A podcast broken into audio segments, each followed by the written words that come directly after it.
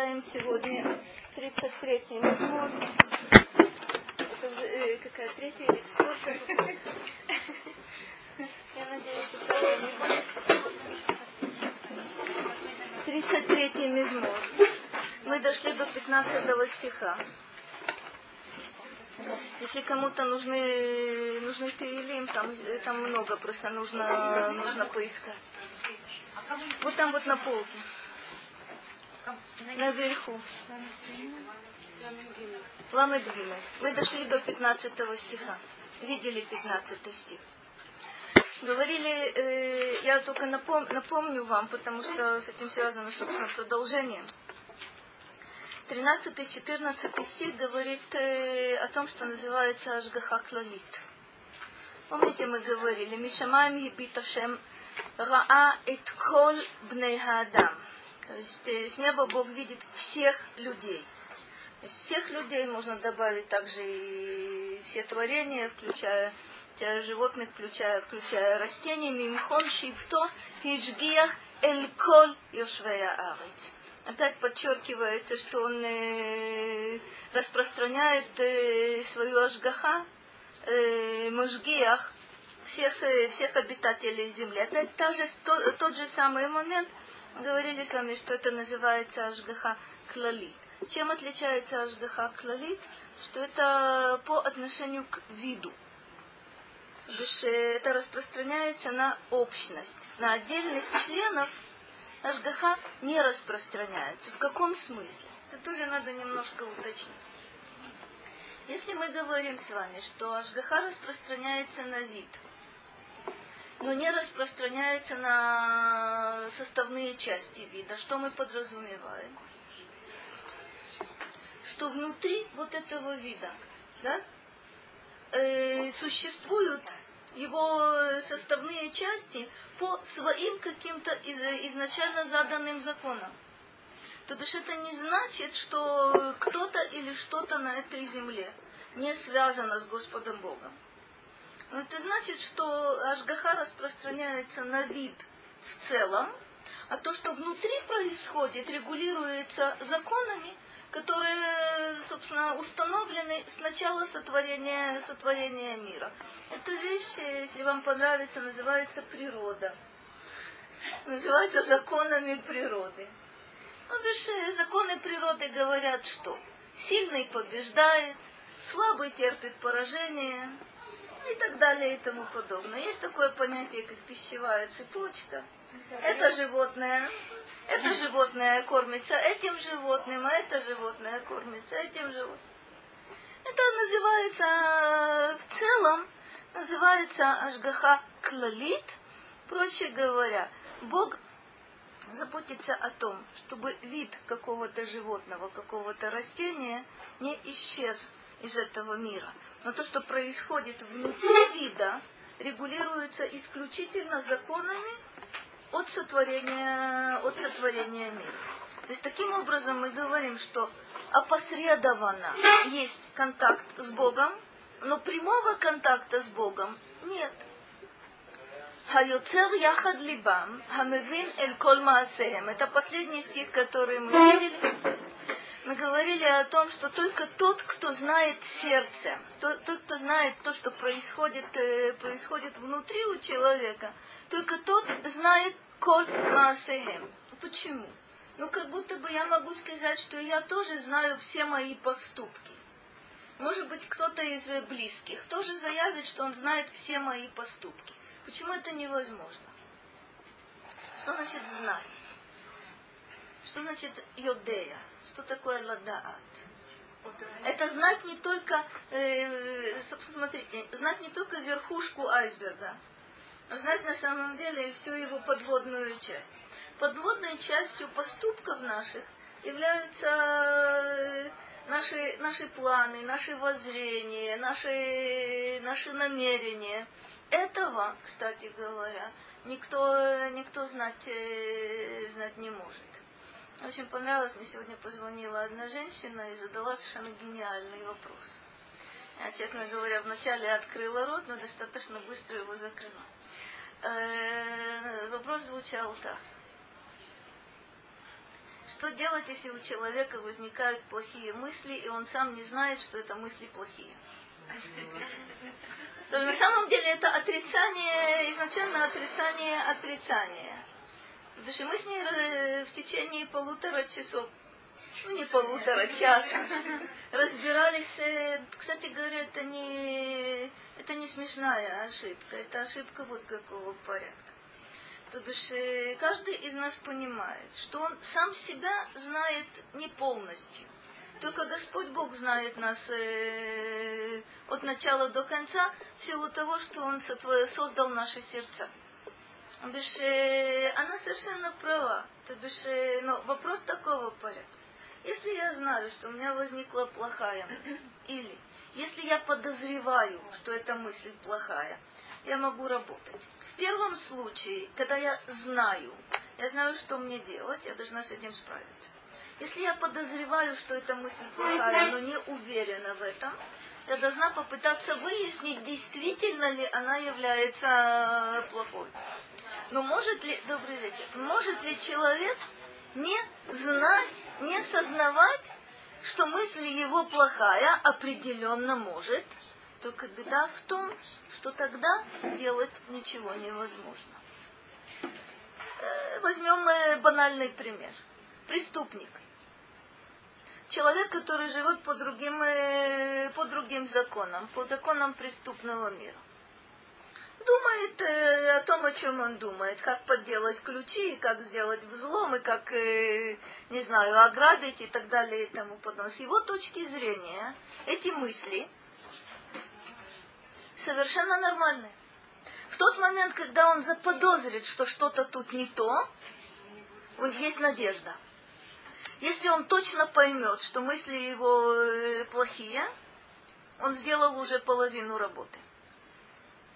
Но если он не сознает, если человек думает о чем-то, кстати, ну, конечно, права, э, достаточно часто человек думает о чем-то и говорит, это нейтральная мысль, кстати говоря, нейтральных мыслей не бывает.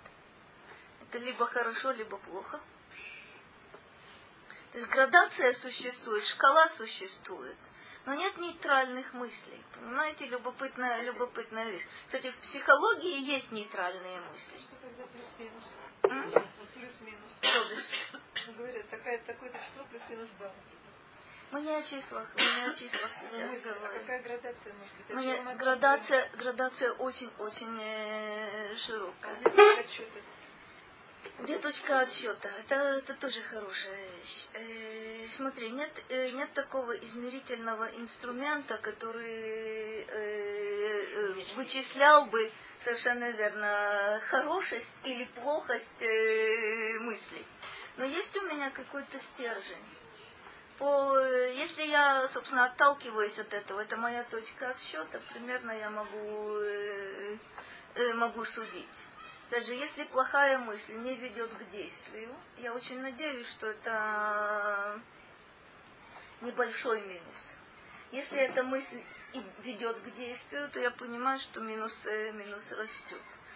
по закону, как мы с вами знаем, это нас очень успокаивает наказание э, мы получаем только за ту мысль, которая привела к действию, проще говоря, за действие совершенное э, совершенно верно, из-за какой-то из-за какой-то мысли.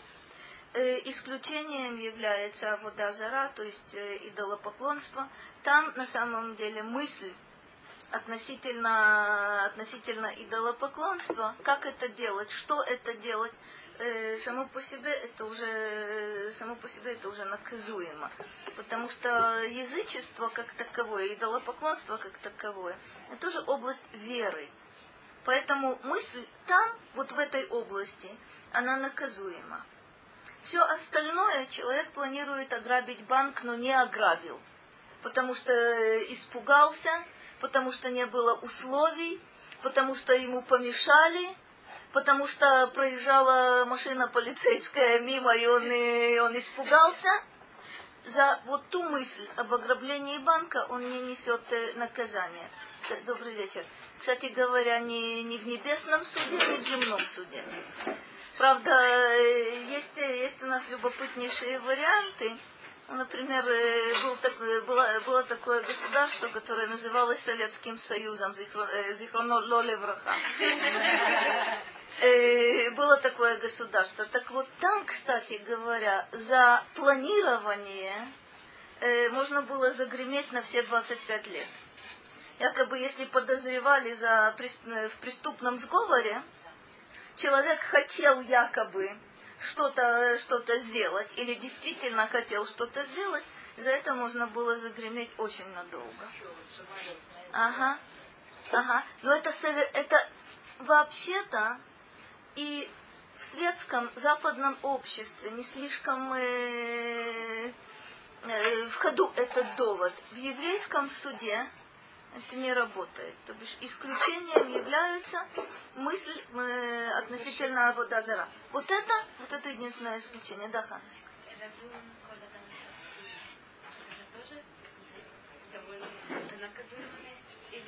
Нет, почему это, почему это, почему ты это связываешь с наказанием?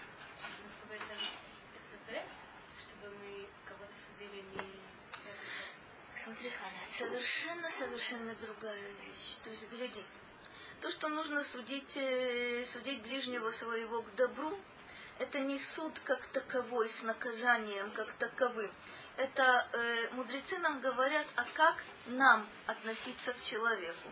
Именно исходя из того, что только Бог знает все, что человек делает, и все, как человек делает, а мы не знаем. Есть действительно четкие правила, которые формулирует, собственно, Рамбам, исходя из, из Талмуда. Он объясняет, э, что это значит.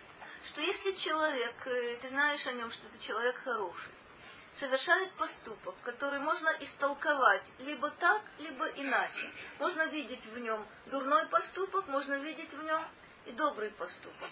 То Рамбам говорит, что нужно действительно сделать все возможное, чтобы сказать, наверное, я не все знаю, коль скоро человек этот хороший, наверняка и поступок, выглядящий не слишком привлекательно, все-таки это э, поступок нормальный, по меньшей мере так. Он говорит другое, что если ты знаешь, что, что человек преступник, и видишь, что он совершает поступок, который можно истолковать так или иначе. Говорит потрясающую вещь. Нужно к этому отнестись осторожно. То бишь не попытаться его оправдать всеми возможными и невозможными средствами, но нужно, нужно к нему, к этому отнестись осторожно. То бишь, смотри, тут такая, такая любопытная вещь. Когда мы говорим с тобой, что подлежит наказанию, что не подлежит наказанию. Это правило. Частично оно работает в человеческом суде, большей частью оно работает в суде небесном. Ты же говоришь мне, а нам велено судить каждого э, в сторону оправдания. То бишь, в каком смысле? Не, я не судья, и ты не судья. Когда мы сталкиваемся с какими-то вещами в нашей жизни, мы, э, есть у нас такая опасность э, начать судить. То бишь, этот плохой, и этот плохой, и этот тоже плохой. Единственным хорошим человеком в мире остаюсь только я. Да и то у меня возникают э, сомнения на этот счет. Так жить невозможно. Так жить невозможно. Смотри, намного лучше быть обманутым, чем считать всех э, разбойниками и подлецами. Во-первых, это неправда. Во-вторых, ты не сможешь с ними жить, э, собственно, на одной земле. И посему мудрецы говорят, нужно судить в сторону оправдания, нужно судить в сторону добра, если у меня есть сомнения. Но если я вижу э, какие-то вещи совершенно четкие, смотри, тут есть оборотная сторона медали. Я вижу, что человек взял, э, взял палку, и нанес кому-то кому увечье. Я не могу, э, я не могу сейчас сесть и так это спокойно начать рассуждать. Ну да, конечно. Ну да, действительно он взял палку, да, действительно он проломил кому-то голову, а может быть это хорошо. Ой, нехорошо. Ой, нехорошо. То есть в сомнительных случаях это однозначно лекав схуд. Но если я вижу точно, что один причинил зло другому, материальный ущерб, моральный ущерб, физическое, физическое увечье, масса других ситуаций однозначных. Э, я не имею права э, сидеть и думать, ну все к лучшему, действительно очень здорово, кто-то кому-то голову разбил.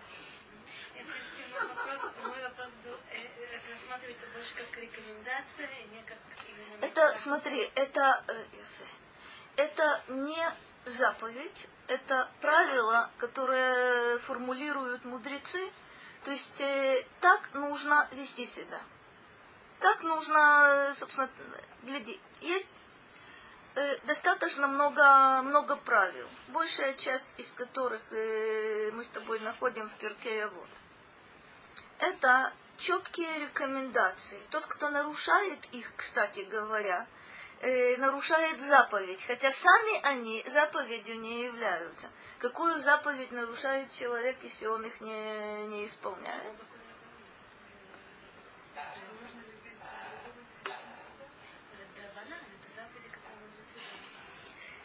Даже не так, но у нас есть заповедь э, на самом деле, э, которая называется разными словами, но в общем это эмунат, э, эмунат хахамим.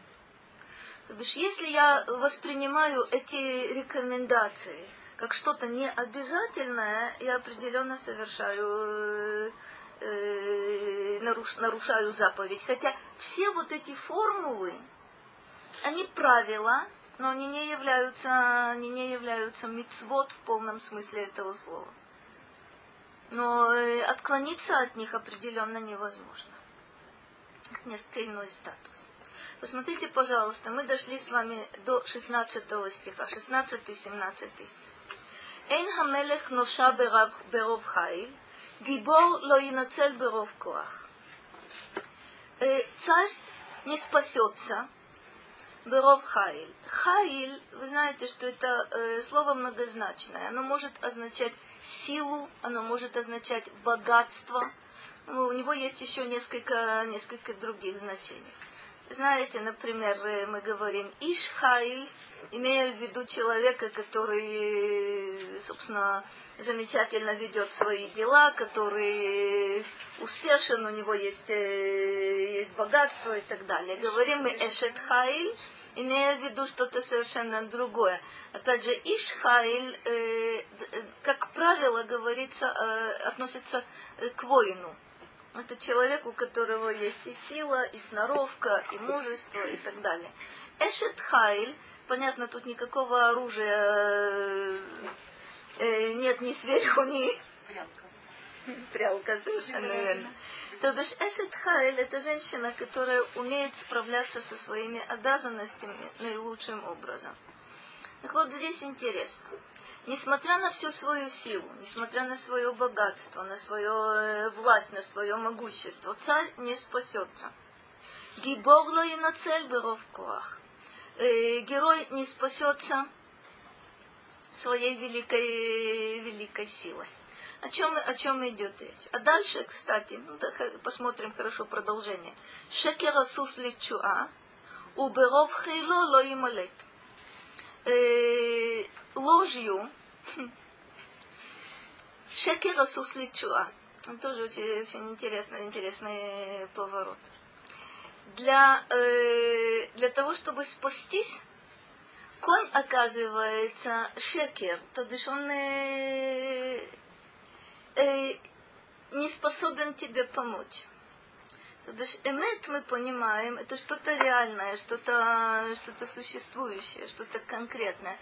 Шекер, как говорят мудрецы, это тоже любопытная вещь. Знаете, эмет стоит э, очень прочно.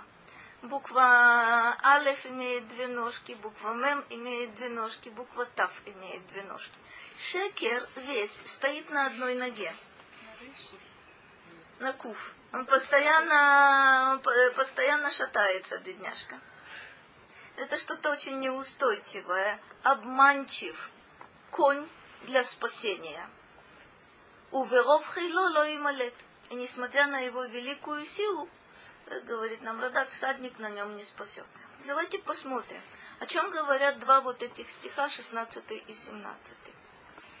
Радак объясняет так. Якиру бней адам. Кигу хамашгиях алехем.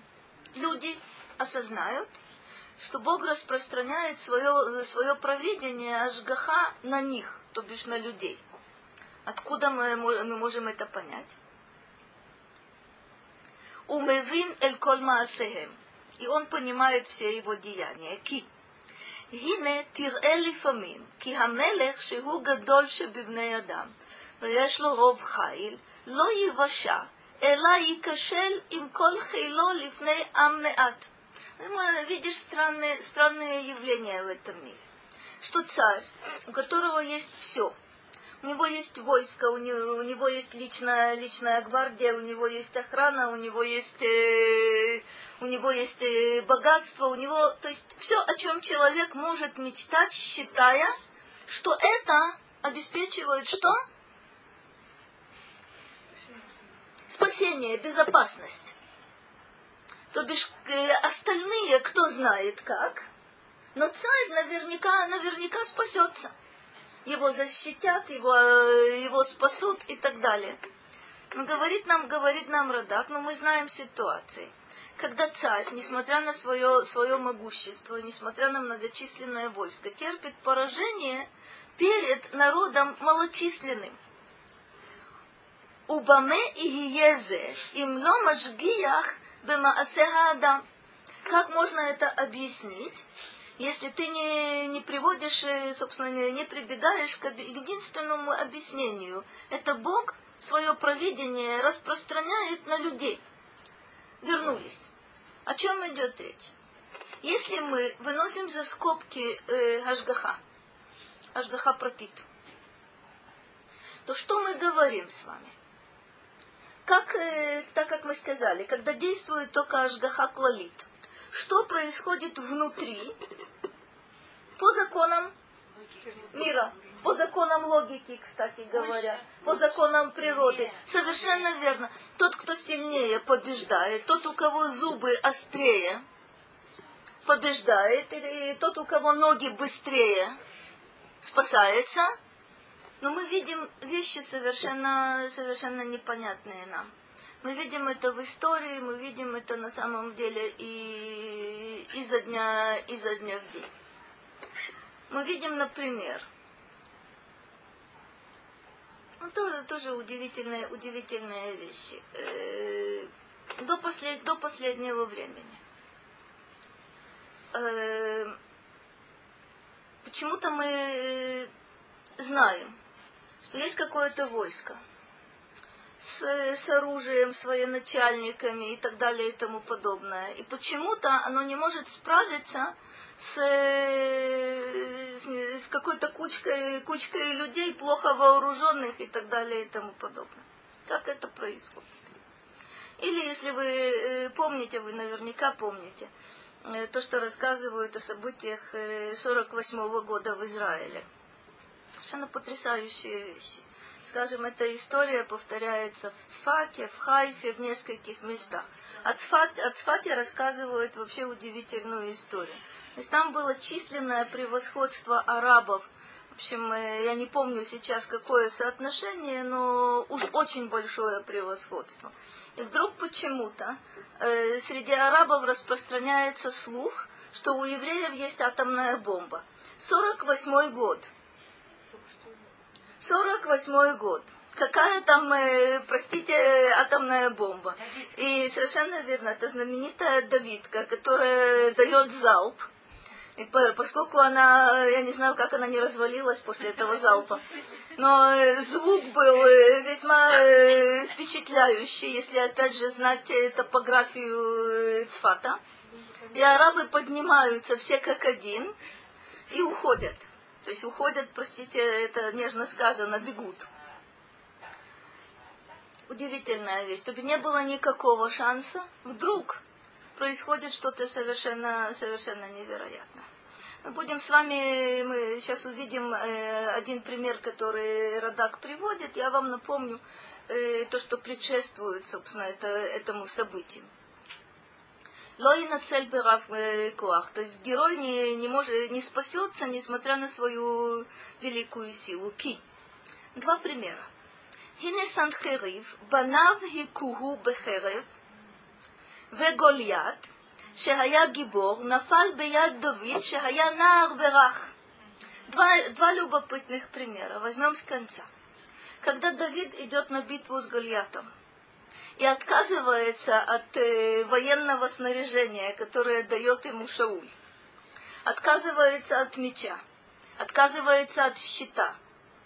Э, Гольят идет, как вы помните, закованный в броню с головы, с головы до ног. Давид идет против него с, э, простите, с рогаткой, с э, камушками. То бишь совершенно, совершенно нереальная, нереальная вещь. И знаем, м? Так сказано, что он берет хамиша халукей аваним. То бишь это галька.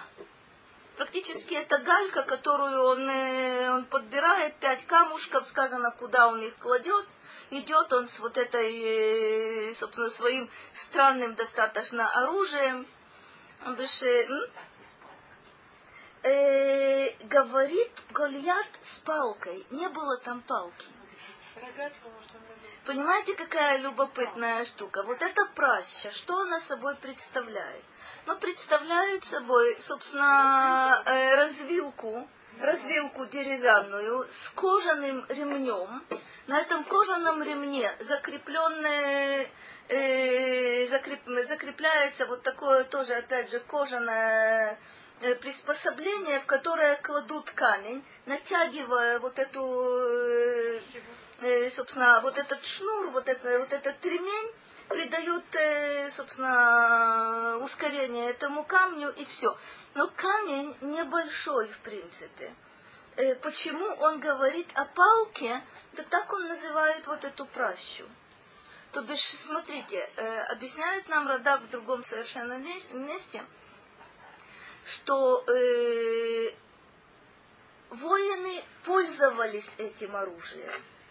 Но это оружие не является почетным.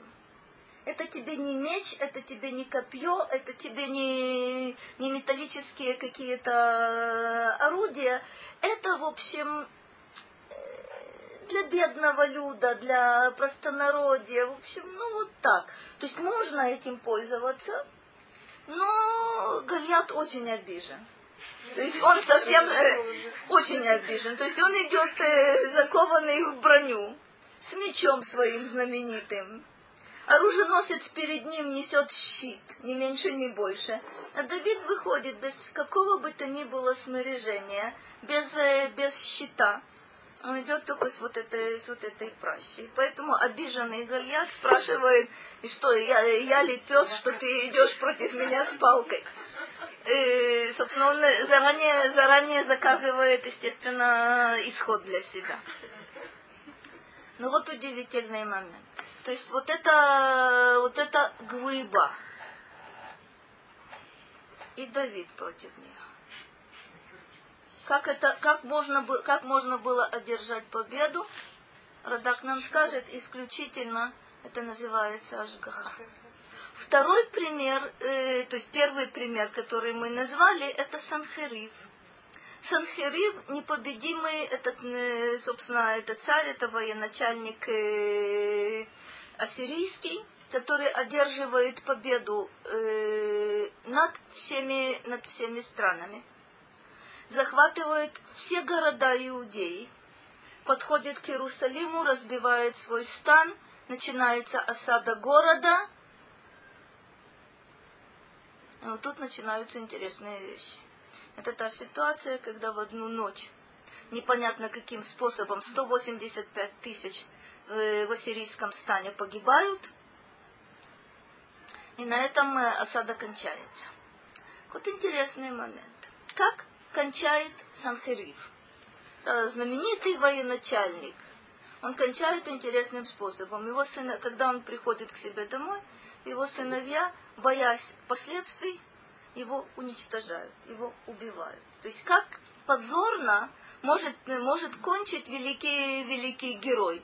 Говорит нам, говорит нам Радак, это доказательство тому, что существует вещь, которая называется Ашгаха. Если что-то происходит в этом мире, А слава Богу, очень часто в этом мире происходит что-то, э, идущее в разрез с нашими представлениями, как мы учили, простите, в покойном Советском Союзе, экономические, политические, военные причины. Я разложила вроде бы все по своим местам. И я вижу, что с точки зрения экономической, политической, военной, результат должен быть такой-то. Когда результат с точностью наоборот, я должна сказать, ой, это еще одно доказательство, что есть Ашгаха. Опять же, тут э, большинство, э, большинство здесь присутствующих э, не совсем поймут то, что я расскажу, но принимайте, можете принять на веру.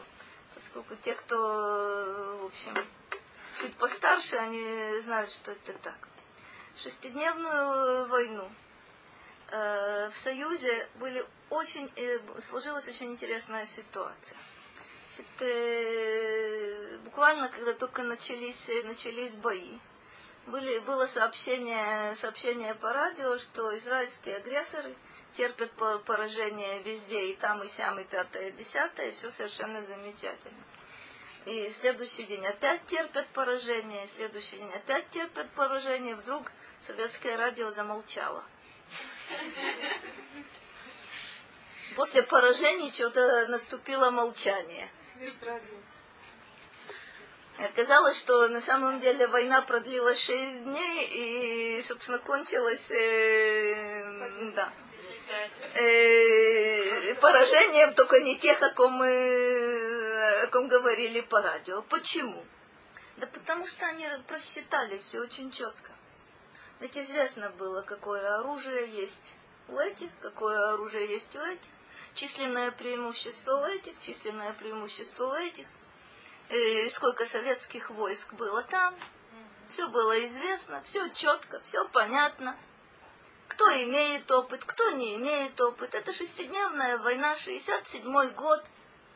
Значит, практически первая, первая открытая война после 48 -го года, потому что с 48 по 67 год это, собственно, была постоянно продолжалась война, но другими, другими средствами. Тут все понятно.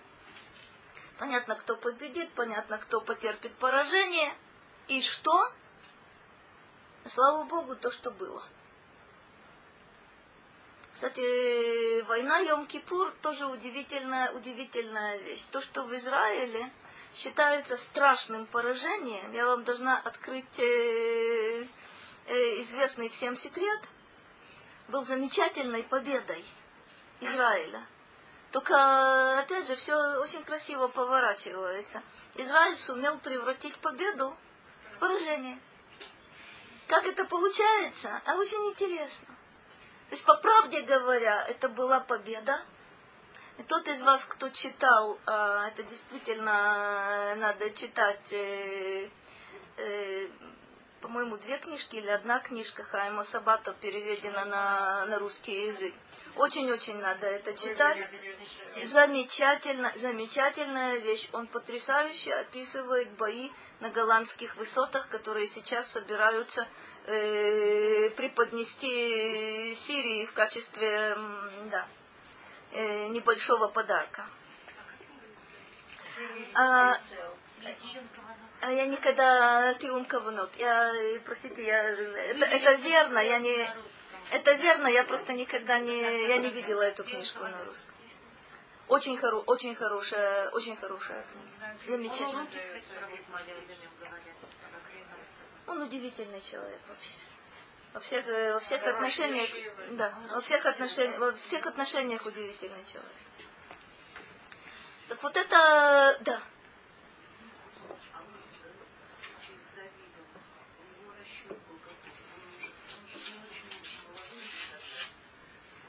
не слишком, не слишком он был молод, но мы говорим, что он был молод.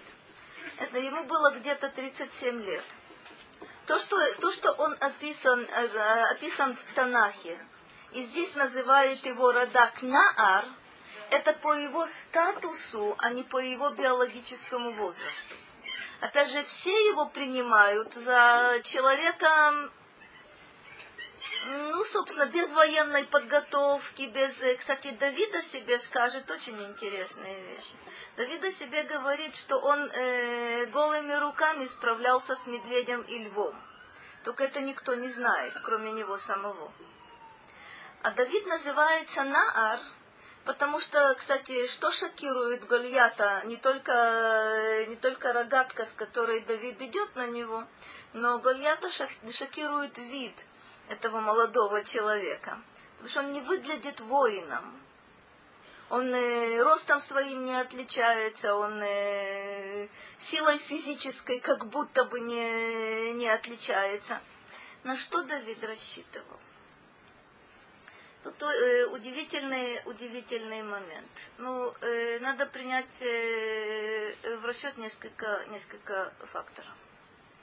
Во-первых, Давид уже был помазан на царство. Об этом никто, кроме его семейства, не знал, а семейство предпочитало э, не знать. Поскольку старший брат очень интересно с ним э, обходится именно там на поле боя. Э, что знает Давид? Что терпеть то положение, которое, которое сложилось, он не может. Он не может не только потому, что он помазан на царство, хотя фактически, как мы знаем, царем не является. Еще энное количество лет не будет им являться. Это очень интересное, интересное, кстати, обстоятельство в жизни, в жизни Давида. Но Давид знает, что он не может смириться с тем, что из всего стана Израиля – не находится ни одного человека, который рискнул бы э, выступить на поединок э, с Гольятом. Гольят же, э, если вы помните эту ситуацию, постоянно намекает на то, что почему бы Шаулю со мной не сразиться. Кстати, Шауль, как вы помните наверняка, отличается своим э, высоким рост, ростом и своим геройством невероятным – и так далее и тому подобное. Но вот сказано напрямую, что не только народ в панике, но и Шауль в панике. Страх. Понимаете, какой интересный момент? Когда вы видите вот эту, когда вы видите вот эту громадину, вот эту глыбу в броне, вы знаете определенно, что с ним никто не может справиться. И Гольят знает – Поэтому он выходит изо дня в день, утром и вечером, и позорит, э, позорит евреев. Никто не решается выступить ему, э, собственно, выйти ему навстречу и сразиться с ним. Хотя его предложение якобы очень-очень интересное. Он говорит, э, я плешти, а вы рабы Шауля. Ну, кто же вас должен защитить? Понятно? Пусть выйдет кто-то из вас и сразимся и так далее. Что с Давидом происходит? Давид знает, что эту ситуацию нельзя допустить. И Давид знает еще одну вещь, что когда человек идет э, на самопожертвование за народ, Давид не знает, чем кончится этот поединок.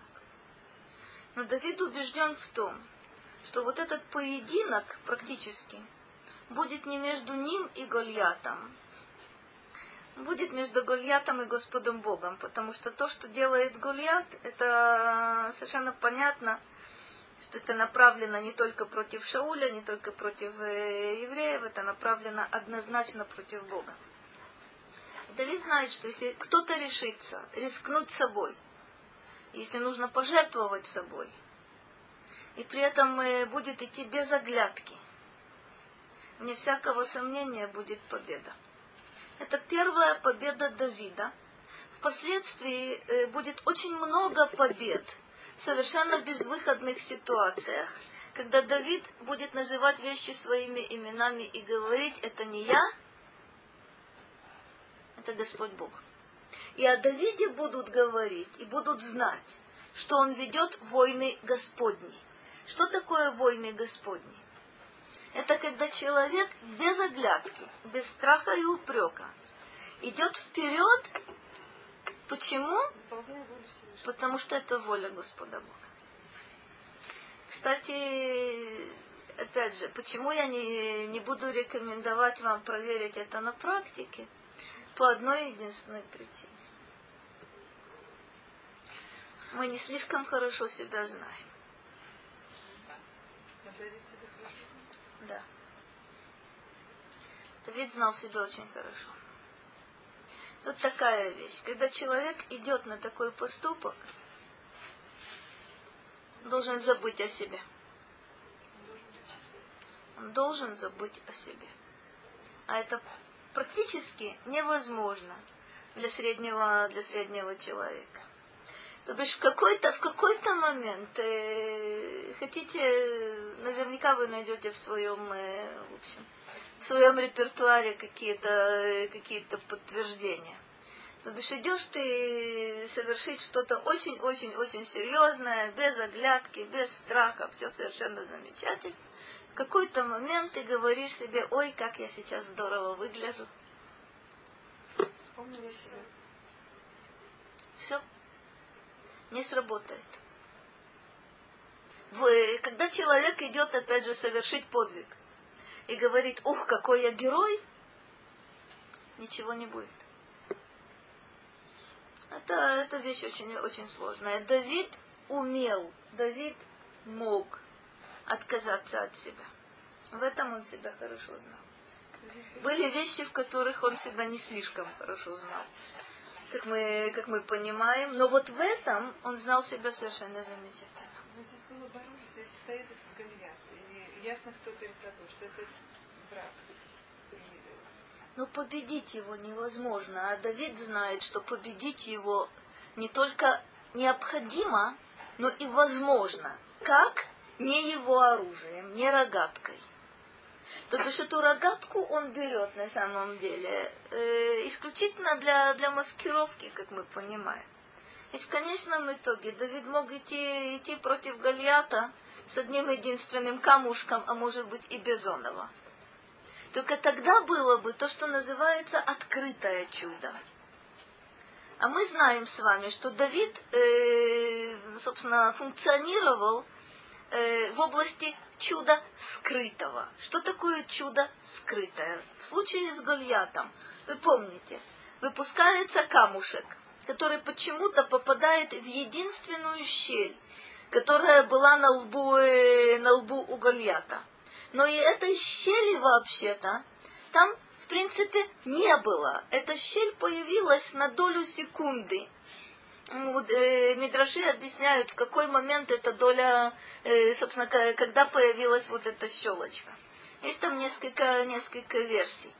Э, Мидраш говорит так, когда Гольят сказал, иди, иди, сейчас я, твой труп будет, будет на съедении полевому, полев, полевому зверю, Э, и птица небесная, говорит Мидраш, он на мгновение поднял, э, поднял голову и забрала его, собственно, на мгновение, на долю секунды э, образовала, образовала маленькую щелочку. В этот момент Давид выпустил, выпустил камень из пращи, который вонзился в лоб, в лоб Гольяту.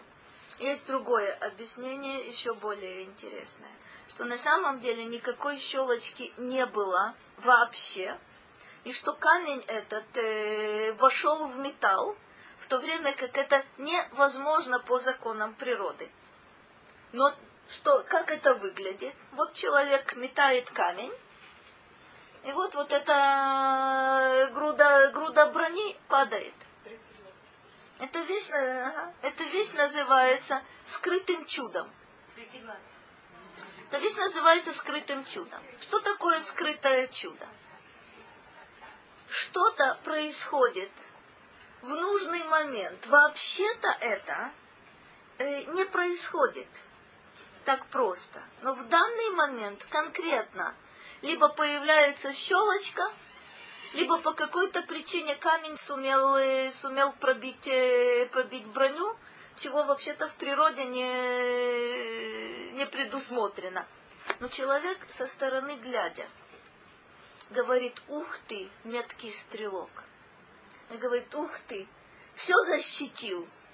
кроме, кроме единственной, единственной полоски, полоски на лбу.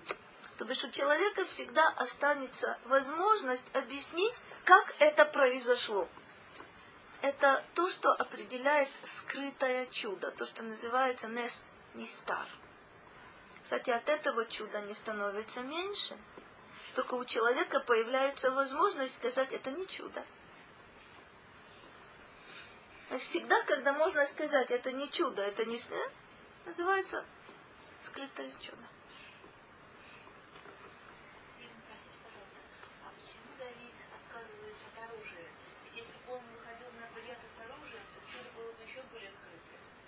Это очень здорово. Значит, на самом деле Мидраш объясняет это следующим образом. Э, э, ладно, сначала, сначала прямой текст. Прямой текст э, говорит о том, очень странная история, что э, Шауль дает Давиду свое, все свое военное снаряжение, то бишь одежду, э, все, все, собственно, одежду, броню, щит, меч, все, все, что нужно. И Давид надевает это, но говорит, что он не может в этом идти килониса, он не привычен к этому. А Мидраш объясняет вот эту непривычность очень интересным способом. Что, э, в общем, э, Шауль отличается необычайно высоким ростом. Давид был явно среднего роста. Но когда он надел на себя все эти доспехи, они почему-то ему пришлись э, в пору и он увидел взгляд Шауля, который, который очень, очень так это с удивлением на него посмотрел, как это могло такое произойти. И Давид сразу снимает с себя доспехи и говорит, что он э, не будет, потому что он непривычен. Э, теперь смотрите, значит, на самом деле вот это отсутствие его привычки, оно довольно любопытное, потому что э, пройдет совсем немного времени, и он воспользуется мечом Гольята, тем мечом, который вообще-то никто поднять не может. Он им воспользуется для того, чтобы отсечь голову Гольяту. Значит, к этому он, да, привычен.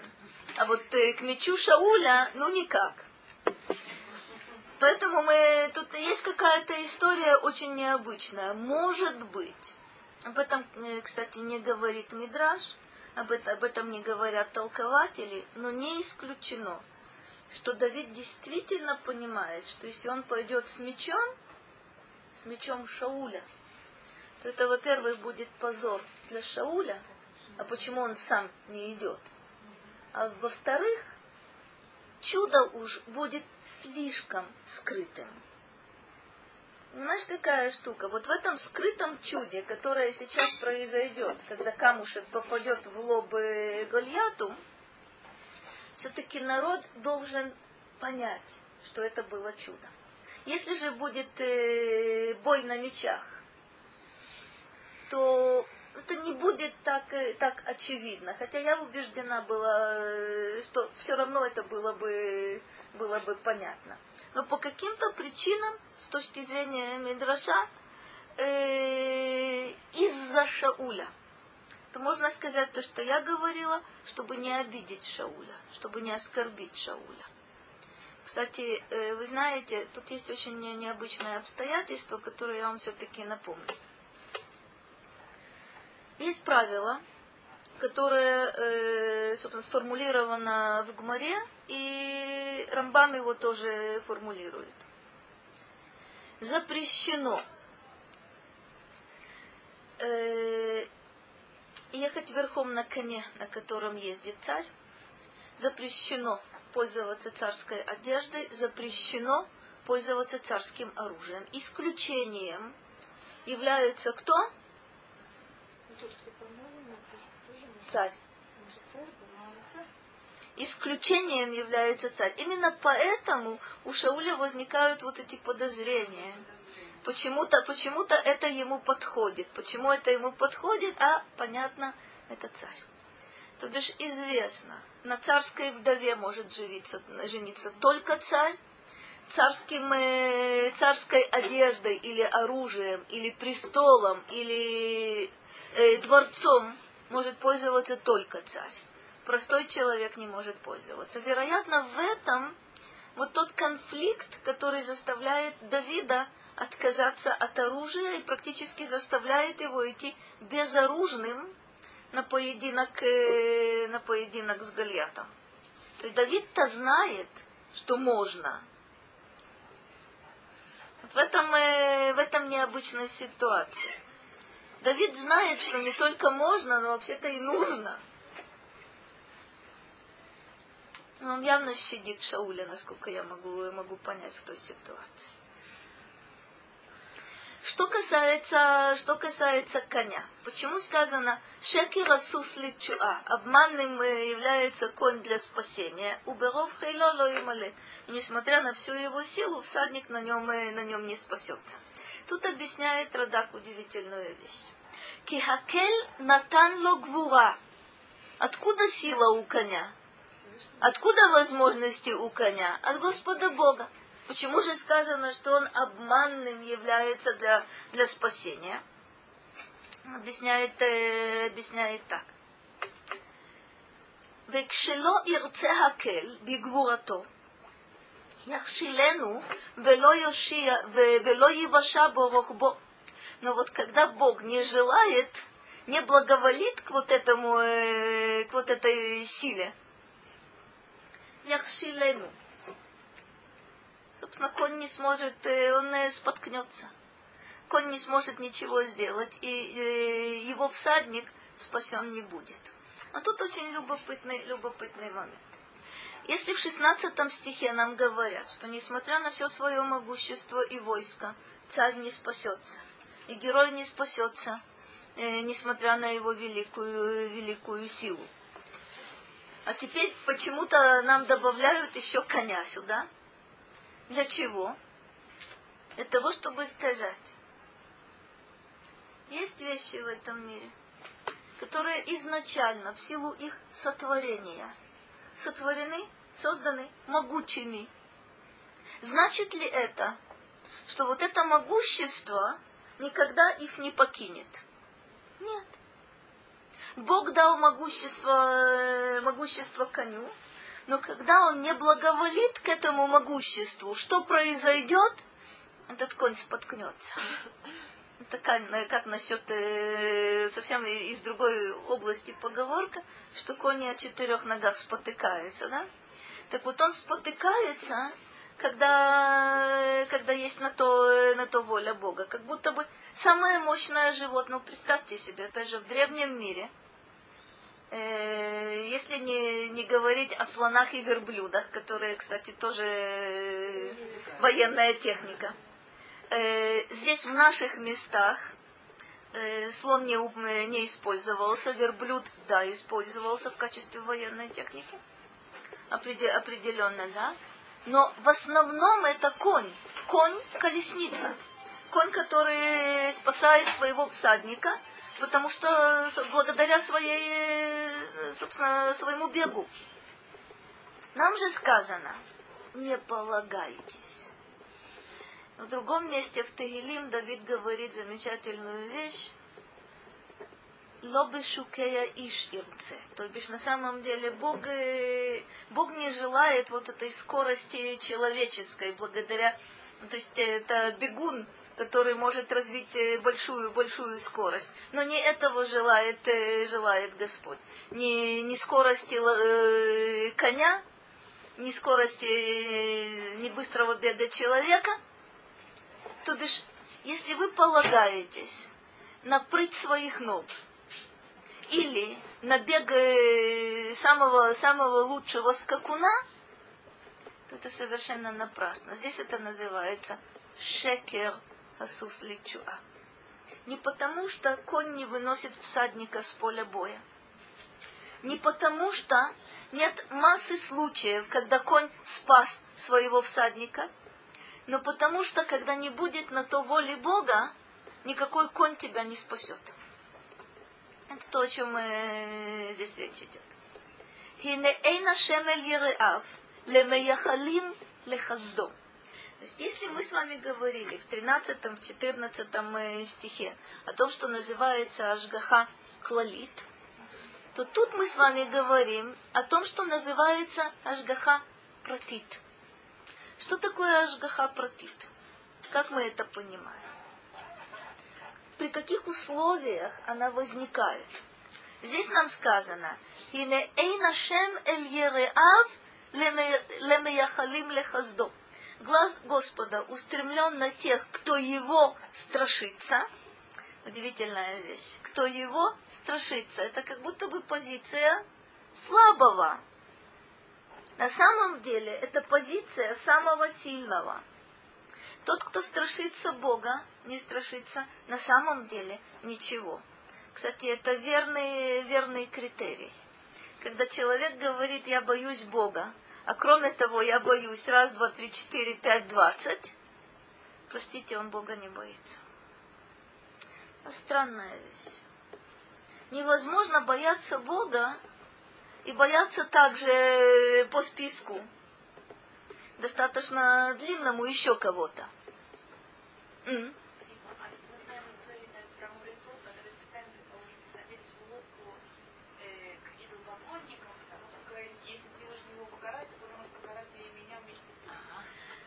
Очень красиво. Очень красиво. Молодец. Смотри.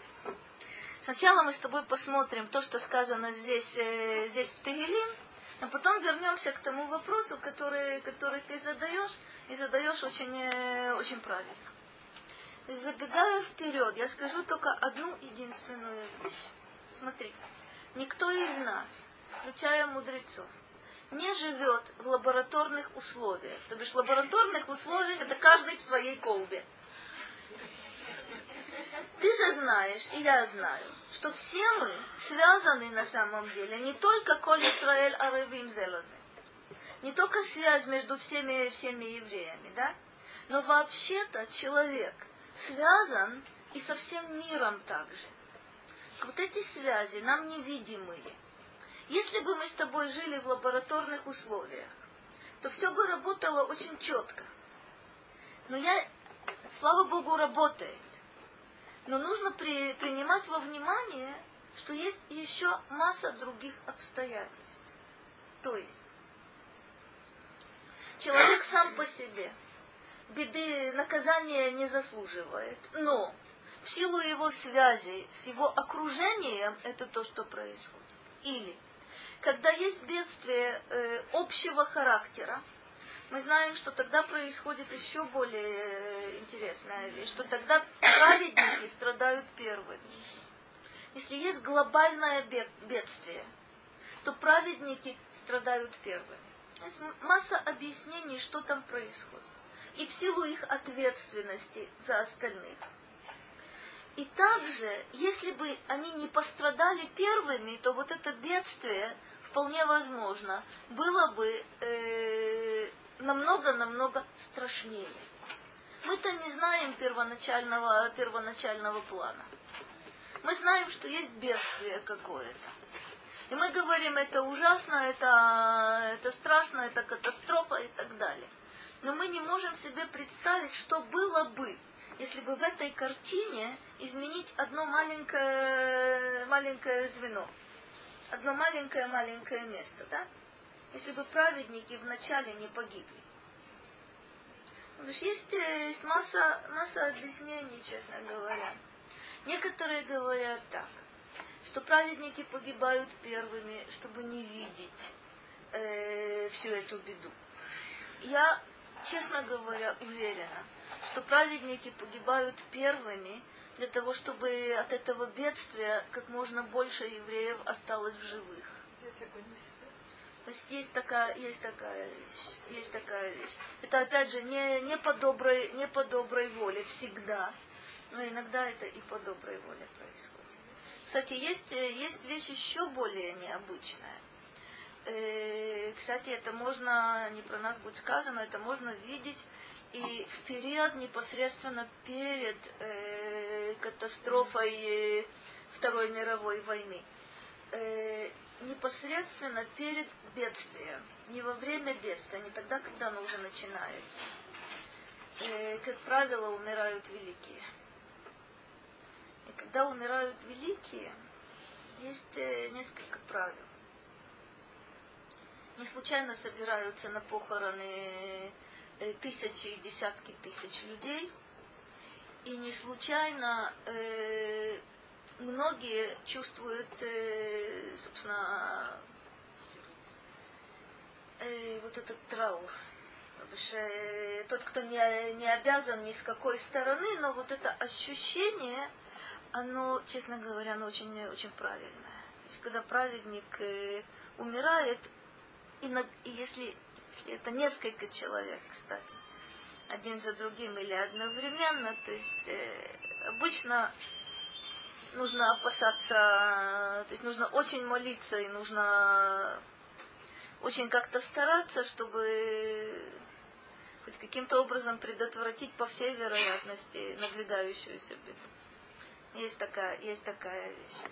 Но поглядим, что, что здесь сказано.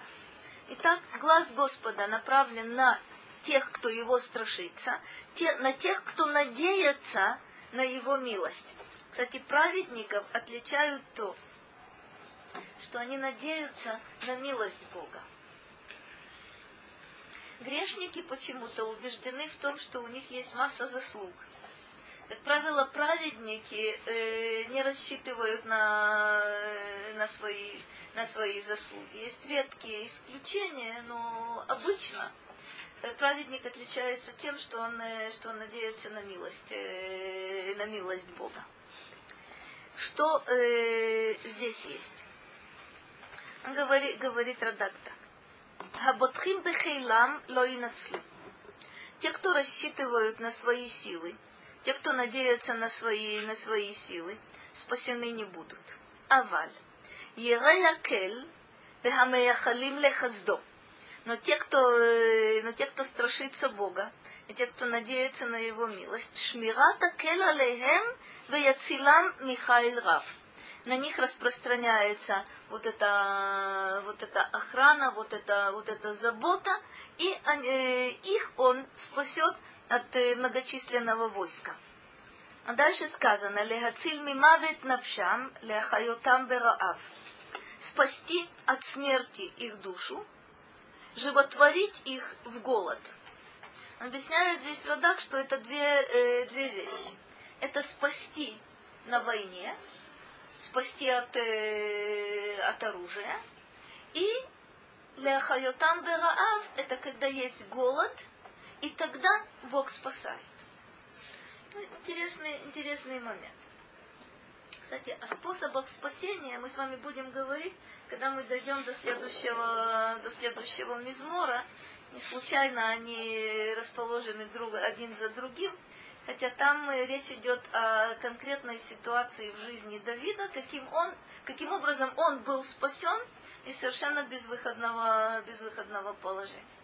Здесь же нам говорят, что Бог спасает, э, спасает от смерти. И Бог э, спасает во время, во время голода. Спасает Он по-разному. Это то, что ты спросила. Есть бедствие, вот эта лодка твоя знаменитая, да? Эта лодка может называться войной, эта лодка может называться голодом, кстати говоря. Но если это, если это, если речь идет о тех, кто действительно страшится Бога, кстати, только Бога, и о тех, кто надеется на Его милость, но не надеется ни на что другое, возникает прямой контакт, прямая связь которая, вне всякого сомнения, будет для них, э, будет для них спасение. Ни оружие, ни конь, ни запасы консервов, ни бомбоубежище. Бог будет, э, будет спасение. Но вот тут вот какой интересный момент. Почему же, почему же люди запасаются оружием, консервами, бомбоубежищами и так далее и тому подобное, и это правильно. Почему? Как? Яков их многому научил. Но главное, что мы должны с тобой усвоить. И что тут необходимо почему? Да потому что я во всем прибегаю к вот этим, к вот этим средствам. Знаешь, какая интересная вещь? Есть редкие люди, которые полностью отказываются от иштадлут. Если ты таких видела, то ты мне по секрету скажи. Потому что я таких не видела. И достаточно часто вот это знаменитое слово, потрясающее слово битахон, используется не по назначению. Почему ты не работаешь? У меня есть битахон. Почему ты не делаешь то-то, то-то, то-то? У меня есть битахон. Почему ты еще о чем-то не заботишься? У меня битахон есть. При этом человек э, немножко себя обманывает. Когда есть битахон, то и он есть во всем. Когда же вдруг битахон проявляется в одной области, а во всех остальных отсутствует, во всех остальных будет иштадлут, а в одной будет битахон, это значит, что человеку просто лень работать. Если же он живет по принципу битахон, а это, кстати, редчайшие люди, которые живут в условиях чуда. Есть у нас в Талмуде несколько, несколько удивительных, удивительных примеров, о которых мудрецы говорят так. Многие пробовали делать то, что делал Раби Шимон бар Йохай, и им не удавалось. Раби Шимон бар Йохай 12 лет находится в пещере со своим сыном. Как они там живут, это совершенно непонятно. Вот эта вещь, которая называется битахон, это вещь, которая называется, называется чудо. Выходит Раби Шимон бар Йохай со своим сыном из пещеры – и не понимают, как другие люди могут жить иначе. Что значит, почему нужно пахать землю, почему нужно сеять, почему нужно... О чем речь идет? И сказана удивительная вещь. На кого бы они ни посмотрели, человек превращался в груду, в груду костей. То бишь, ну, ну понятно, как можно, это то, что там сказано в Мидраше, как можно променять временное, приходящее, э, простите, вечное на временное и приходящее. Как можно заниматься чем бы то ни было, кроме изучения, изучения Тор? Человек, который 12 лет просидел в пещере, не понимает, как можно заниматься чем бы то ни было вообще. И вы знаете, что Бог отсылает их еще на год – обратно в пещеру для того, чтобы они сделали определенные выводы. Первые 12 лет они прячутся от римлян. Это существование в условиях чуда. Они э, доходят э, до совершенно невероятных высот в, позна в познании Торы. А потом выходят из пещеры и не могут практически не только жить в этом мире, но и принять этот мир – посылают обратно на 12 месяцев, теперь уже совсем, совсем по другой причине, в пустыню, э, в, э, в пещеру, простите. Это нужно будет э, прийти к определенным, определенным выводам. Мы э, буквально еще пол, полслова, и я, к сожалению, вас освобождаю. Э, вот интересный момент. Рассчитывать на милость Бога – не на сто процентов, а потом иметь претензии, э, это детское поведение. А вот действительно страшиться только Бога и рассчитывать только на Его милость. Разве кто-то может о себе сказать, что он на это способен? А если ты на, на 5% надеешься на кого-то, на чего-то, на себя, на еще что-то, то вот эта вещь, она немножко не срабатывает. И нам сказано, что мы действительно должны прибегать к Иштадлют, которую мы должны, э, мы это должны совместить с битахом. Вот это правильное, правильное, собственно, поведение для, для человека, кстати, не только маленького и бедненького, но и вполне-вполне праведного. Это совмещать и битах. А насчет лодки, вернемся без Раташем на следующий... Э, а, нет, не на следующий, а через... Э, собственно, следующая неделя это Хаксамея.